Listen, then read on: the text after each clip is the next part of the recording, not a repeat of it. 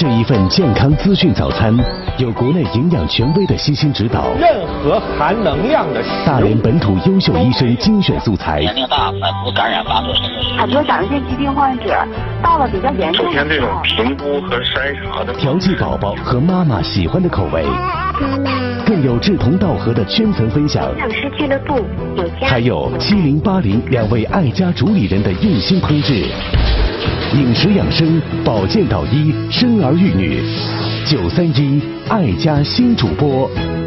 哎，吃早餐啊！快点啊！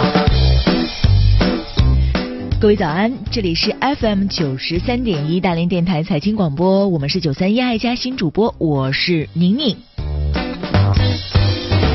有好的早餐在这里，在我们最熟悉的早餐店里。不管你睡得多晚，起得多晚，这姊妹永远在这。我们首先来关注一下今天的天气情况。今天是十二月十九号，星期二，白天晴，最高温度零上一度，北风五到六级。夜间呢，转北风转西南风五到六级。天气情况呢，也由晴转多云，最低温度零下六度。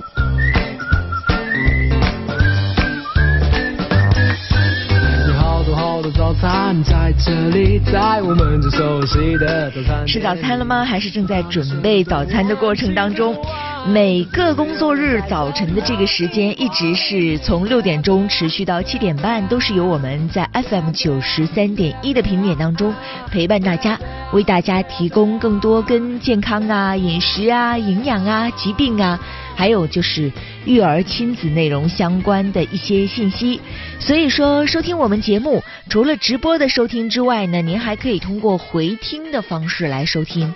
呃，我有时候会觉得广播节目或者是音频节目，它的一个非常显著的特点就是陪伴性非常强。比如说，每天晚上我会习惯在洗碗的时候听一听节目，或者听一些其他的音频资料。做家务的时候可以来听一听，这也是一种很好的陪伴方式。也欢迎大家通过喜马拉雅听书来选择收听我们的节目。呃，两种搜索方式，喜马拉雅听书可以直接搜索九三一爱家新主播。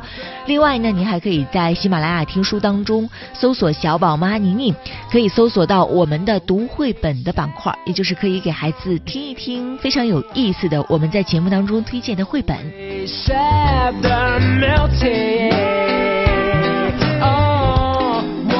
除了收听之外呢，我们还有互动的环节。在节目中以及在节目之下，您还可以通过微信跟我们进行实时的互动。呃，微信呢，想要找到我们的话，找到南艺，他会在六点半到七点半的主体节目当中出现。他负责全年龄段的健康、营养、疾病导医导诊，以及跟饮食相关的一些话题，还有家庭亲子关系相关的话题，他都非常擅长。他的微信、短信、电话关联在一个号码上：幺八零九四个八七四六。幺八零九四个八七四六。那我在节目当中呢，主要关注跟育儿相关的内容。呃，如果说在孕育方面有一些话题想要呃进行核实，或者是想要找个人唠唠的话，不妨可以来加入到我的微信，微信搜索全拼邵宁宁，在加入的时候请注明您是我们的听众。小宝妈宁宁，宝宝的事情你都知道吗？知道一点点吧？小宝妈宁宁，我告诉你个秘密，宝宝有什么秘密呢？宝宝爱妈妈，妈妈爱宝宝。妈妈爱宝宝，宝宝爱妈妈。辣妈日记。这里是辣妈日记，我是宁宁。呃，昨天有一个宝妈非常的着急，她说我的孩子现在已经八个多月了，但是最近呢发现孩子有一个小问题，啊，赶紧来求证一下，这到底是怎么回事啊？全家人都为此紧张兮兮。是什么呢？就是孩子每一天晚上在临睡之前，有时候也可能会在下午小睡之前，总愿意用头去撞婴儿床的小床板。由此呢，妈妈去查了一些资料。在查资料的过程当中，可以说他看到的那一些资料是触目惊心的。比如说，有的资料显示是孩子的情感发育障碍，甚至是直接把矛头指向了自闭症。这妈妈当然是很担心、很害怕了。然后我就问他，我说：“你这孩子在清醒的时候，跟家里人有没有什么交流？比如说，你跟孩子躲猫猫的时候，孩子有没有反应？”妈妈说：“都很正常啊，是一个挺爱笑、挺活泼的小家伙。”我说：“那你就不用担心了。哦，这种撞头其实它是可以有另外的解释的，而且绝大多数孩子都是有另外的解释的。”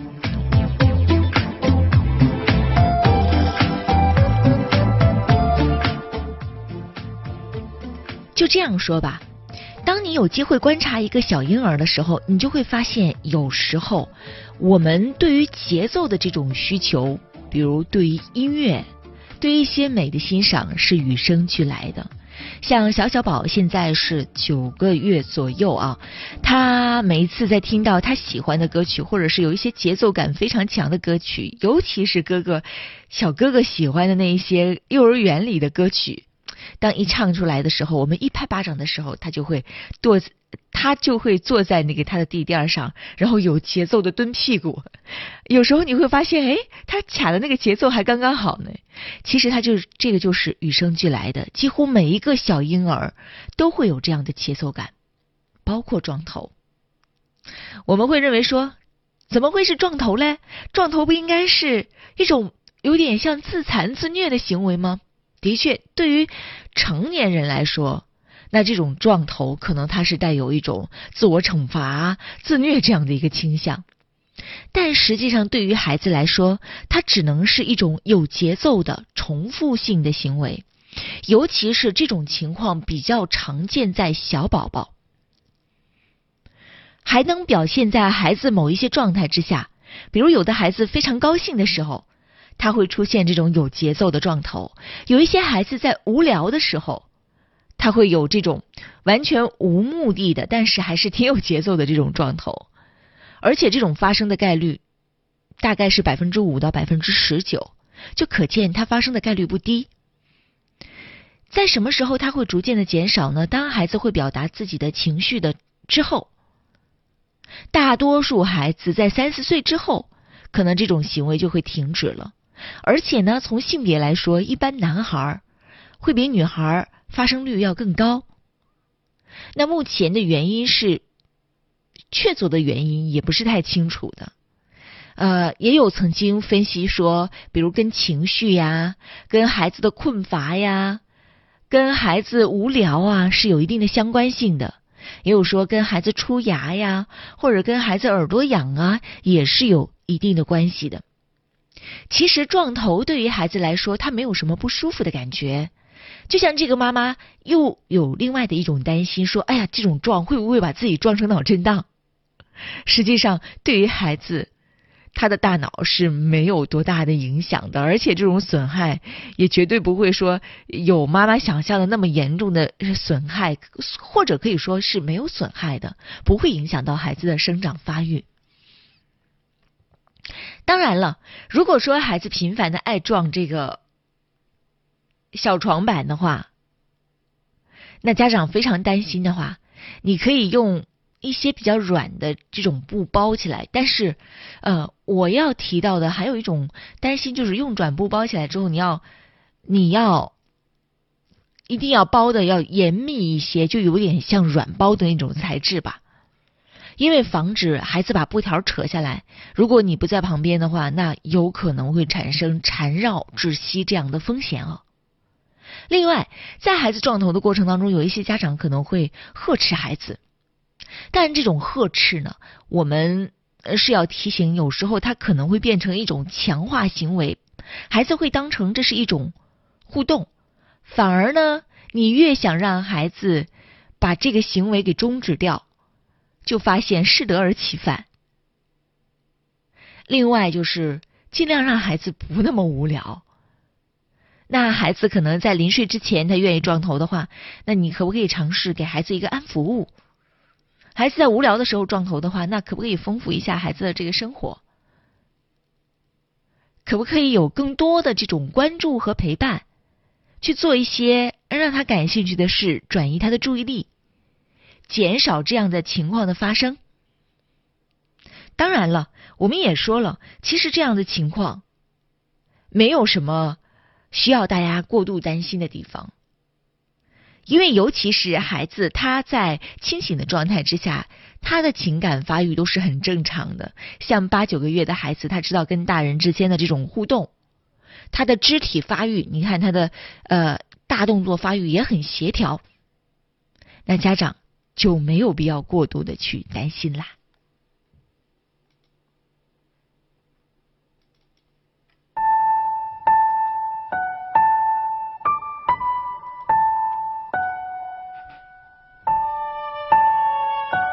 辣妈日记，呃，想要更多的关注跟育儿、跟亲子阅读相关的话题，可以加入到我的微信。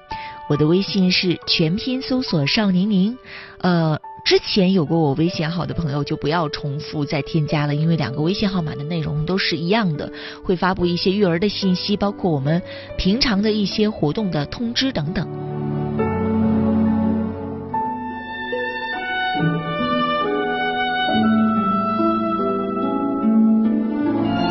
辣妈日记。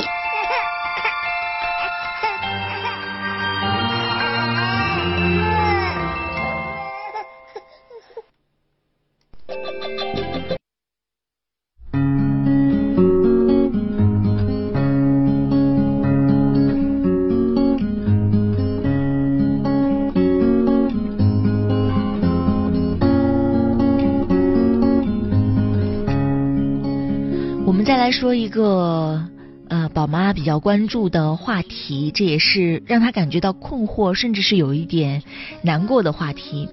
其实这样的问题就是跟孩子的性教育、性启蒙有一点相关的话题。我特别感谢大家能够非常勇敢、真诚的来跟我说出自己的想法。呃，比如说孩子在。生长发育的过程当中，其实，在小婴儿阶段，有一些小宝宝就会对自己的一些性器官会产生兴趣，他会有时候会抚摸啊，有时候可能会把它当成一个玩具。等到孩子再大一点，比如说一岁之后的时候，有一些家长会发现有这样的情况。呃，比如说像女宝宝可能会夹腿呀，然后像男宝宝，他有时候会抚摸他的生殖器，甚至会有勃起。妈妈们或者是家里人就会感觉到非常的紧张，甚至是有一点担心了，会觉得这是不是一种很不好的行为，甚至会直接呵斥孩子。有一些人甚至还会用一些非常严厉的字眼来呵斥孩子的这种行为。其实这就跟孩子最开始的时候，我们教孩子说这是嘴巴，这是鼻子，这是眼睛一样，性器官也只是孩子身体当中的一个器官。孩子去抚摸或者是触摸的时候，其实他也只是对于身体的一种探索，尤其是在最初的这个阶段，这种探索也只是孩子的一种身体认知而已。当然，随着孩子渐渐成长，有一些的确是。会触摸在生殖器过程当中会有一些快感，那所以当没有包尿不湿的时候，他就会经常性的去碰。有一些男孩可能会出现生殖器的勃起，有一些女宝宝可能有时候他会把一些小零件、小零部件然后塞到生殖器里边，这都是非常正常的情况。但是我们要提及到，这对于孩子来说。不是我们想象的性经验，也不是他的一种所谓的我们惯常认为的说说是这种性体验，只不过是孩子感觉感觉不错而已，仅此而已。所以说，在这个过程当中，妈妈们现在意识也增强了，会问我说这种情况我们该怎么办？对于非常小的孩子，比如说一岁左右。当我们去跟他说“你到自己的房间”或者是“你到卫生间去”，他可能会不太理理解。所以像这样的情况，我们不去呵斥，不去阻碍，同时我们也不去特别的关注。往往我们以我们这种情感表达方式的整整体整体情况来说吧，可能我们会有一些比较强烈的负面的心理。所以，当我们面临孩子出现这样情况的时候，我们内心当中品尝一下那种感觉，会有一些羞耻感，会有一些罪恶感，甚至还有一点愤怒。我们觉得孩子是天真无邪的，我们觉得孩子不应该对身体当中的这一些器官，对这一些生殖器官会感兴趣，甚至会触摸，甚至有时候我们会曲解，就认为孩子这个是学坏了的一种表现。其实这都是我们的感觉，这对于孩子来说完全没有那么复杂，只是刚刚我们说过的，孩子感觉哎不错啊。孩子感觉可能会有一点舒服啊，仅此而已。所以不要去呵斥，甚至是有一些家长还会打孩子两下，这只能让孩子认为说这些身体部位是不好的。这些身体部位，当我碰及的时候，那我的爸爸妈妈会感觉到他能体会到抓取到你的那种情绪，很羞耻，很愤怒。甚至是孩子会直接理解为我这样是很坏的，但实际上这种舒服的感觉是人的天性当中会带来的，它是感觉的一种啊。那由此就让孩子跟感觉之间产生了割裂。当他有这样的感觉的时候，他就会认为我是很坏的，这是很羞耻的一种行为。所以尽量不要让孩子有这样的感觉。当然，这对于家长来说也是一个挑战。嗯，当孩子再大一些的时候，比如说孩子三四三四岁左右了，当孩子出现这样的行为的时候，我们可以告诉孩子这是身体的私密部位。其实，在两岁左右，从我们呃整个的性启蒙、整个的这个规划或者是意见来说，最开始的时候，我们可以给孩子读一点认识身体部位的书。包括像认识眼睛、鼻子、嘴巴一样，可能我们也会让孩子认识自己的身体的一些生殖器官。那与此同时，在孩子渐长了之后，我们会告诉孩子哪一些是私密部位。这些部位，私密部位代表着什么？就是不能让别人随便碰触，别人也不能随便碰触身体的其他的部位。如果你感觉不舒服的话，你要大声的说不。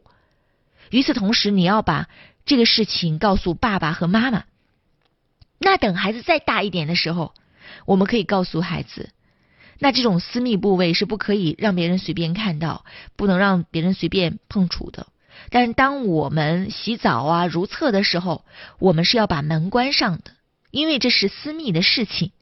与此同时，当我们要触碰自己的生殖器官的时候，私密部位的时候，也要在卧室，在自己的卧室或者在洗手间把门关上，因为这是你自己的隐私。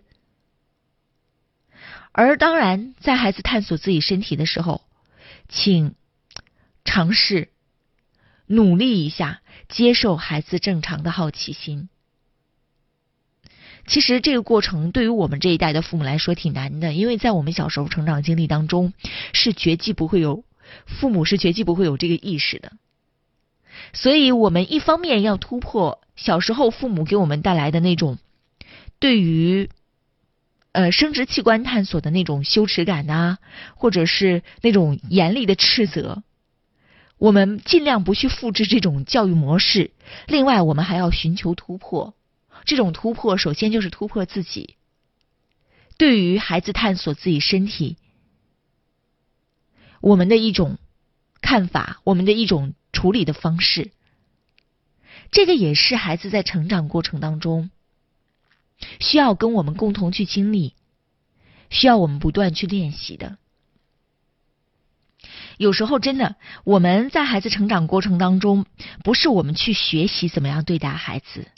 而是孩子在成长过程当中每一个阶段，他会出现一些自然而然的行为，他在引导着我们怎么去正确的处理他的这一些出现的状况，或者是我们认为是问题的这种状况。孩子有时候可能是在教育路上我们的老师。如果说能够以这样的一个心态。呃，能够去平和的去处理这个问题。我想在很多孩子在日常生活当中出现的一些状况，如果有这样的一个想法的话，那我们相对也会平和很多。当然，我们再来说一说发脾气。曾经有一个妈妈跟我有过这样的一个探讨，也是跟孩子这种对于身体的敏感期、对于自己生殖器官的一个探索讲起的。这个妈妈说：“道理我都知道，但是我跟我的孩子说了好多次了。我的孩子五岁了，然后他总是 在人多的时候，他他总是跟我说说妈妈，我想去看一看我自己小机器。然后妈妈说，妈妈刚想跟他说你可以上卫生间看，回头一看，哎呀，孩子已经把裤子脱下来了。这妈妈就特别尴尬。她说我想不大喊大叫，但有时候我真的控制不住，所以她也会发现。”孩子一方面好像是在挑战权威，他意识到这样妈妈情绪会很激烈，他就非常愿意跟妈妈玩起这种互动游戏。有时候他不是真的想看，有时候他就是想小小的激怒一下妈妈，挑战一下这种权威。这是孩子很正常的一种行为，而且有时候可能正是妈妈的这种态度强化了孩子的这种行为。所以他说，我每次发完脾气之后，我自己内心当中都很愧疚、很自责。但是当孩子出现这种情况的话，我也真的是有时候控制不住，火气就上来了，该怎么办呢？我只能说，以前发过的那种脾气，当然我也跟小宝发脾气，这个也是很正常的一种情况。有没有自责呢？有没有愧疚呢？也会有愧疚，但是我觉得在这个过程当中。我们应该渐渐的去解决自己的愧疚感的这一部分。我们跟孩子说，应该尽量的去平等。那这种平等也代表着这种无条件的爱和接纳。就是我我在孩子面前也是独立的一个人，也会有我的喜怒哀乐。孩子在我面前也是独立的一个人，也会有他的喜怒哀乐。不是说我在孩子面前我就不能，我要克制住我的情绪，不大喊大叫。然后我要完全的接纳孩子的情绪，但是又完全的隐匿了我自己的情绪，这个是我不太提倡的。因为情绪如果说在这一端口隐匿住的话，它可能就会在另外一个端口以另外一种极端的方式爆发出来。所以我建议不要这样。那怎么办呢？我们可以一次一次的练习。那这一次我实在忍不住了，我想说，那我可以。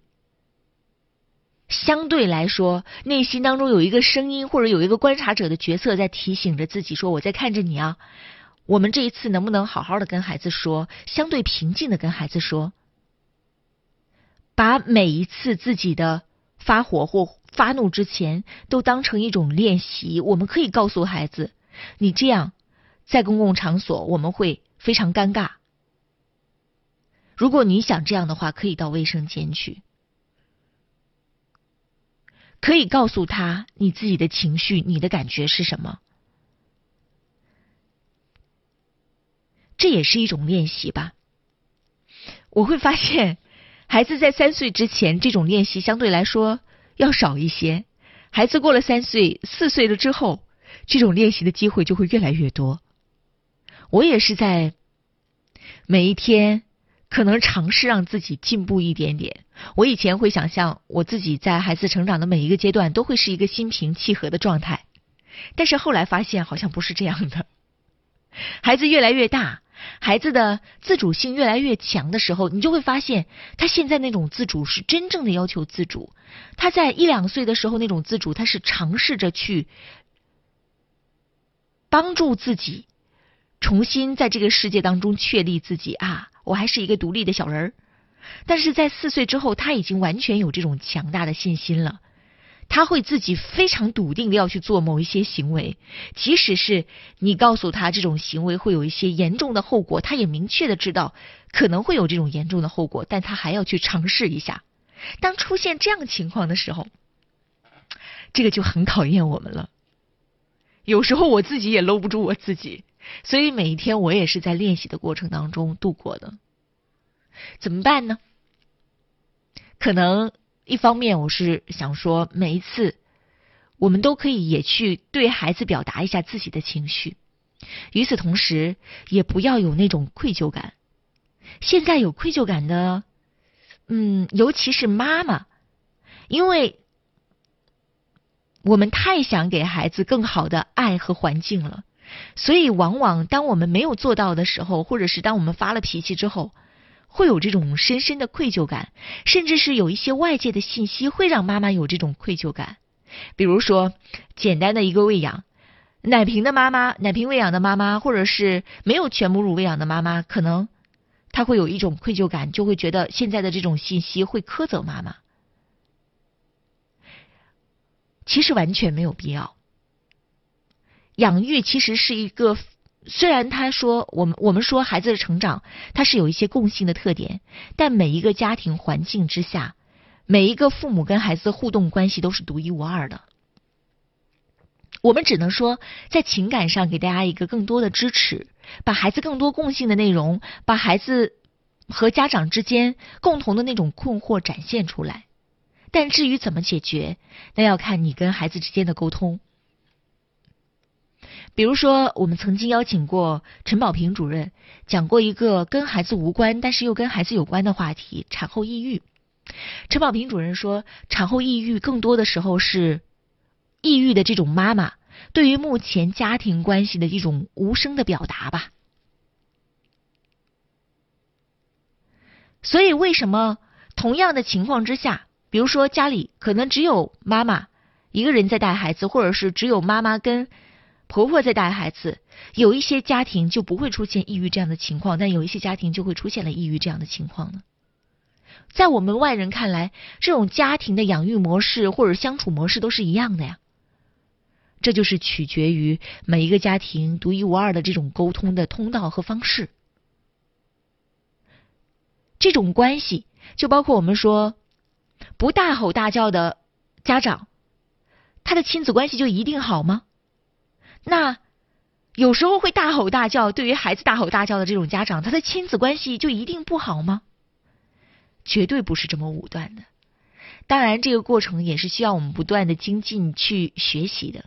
其实，这个过程不光是对于亲子关系，我们说要不断的学习，最终获益的，我觉得还是我们自己吧，还是我们个人。呃，曾经就有一个家庭治疗师他就说过，说如果一个人把夫妻关系、把亲子关系理顺了，能够非常舒服的话，那他在职场当中。在其他的人际关系的交际场合当中，他也都能够非常轻松的理顺，也就是在家庭关系这个概念当中，家庭关系是非常首要的，他可能也是在一切关系当中最核心的一部分吧。这也是今天跟大家的一点共同的分享。您正在收听的是九三一爱家新主播。每一天早晨的六点钟到七点半，全程为您直播。那么，在我们接下来的时间段当中呢，马上要迎接爱家新主播的主体内容板块。我们的收听方式，除了直播的收听之外呢，您还可以通过哦手机软件下载收音机软件，比如说我们推荐喜马拉雅听书、蜻蜓 FM。呃，可以找到大连财经广播，每一天这个时间来收听我们。与此同时呢，在喜马拉雅听书当中呢，还要特别感谢一下哈小姐，每一天在节目结束之后的热心剪辑。您可以直接搜索九三一爱家新主播来收听我们往期节目的录音剪辑。我们的微信联络方式，找到南艺，他的微信、短信、电话关联在一个号码上，幺八零九四个八七四六。幺八零九四个八七四六，新浪微博可以搜索电台南艺。那如果说您关注跟孕育相关的话题的话，您可以找到我，我的微信号码全拼搜索邵宁宁。与此同时，也可以在新浪微博当中直接搜索小宝妈宁宁五个汉字。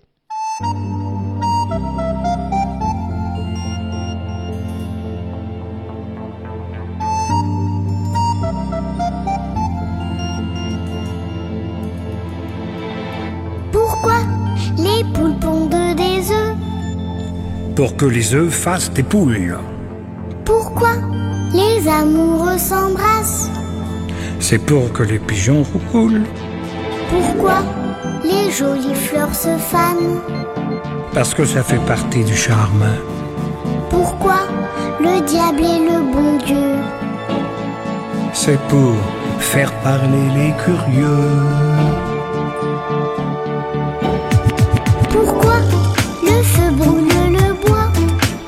C'est pour bien réchauffer nos corps.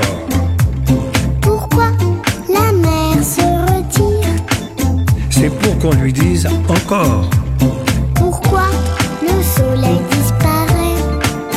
Pour l'autre partie du décor.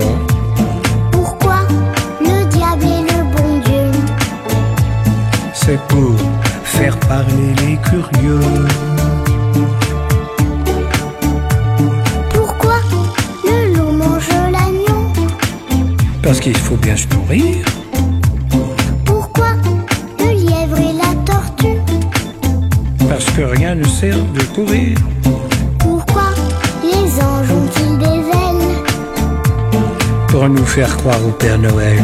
Pourquoi le diable est le bon Dieu? C'est pour faire parler les curieux.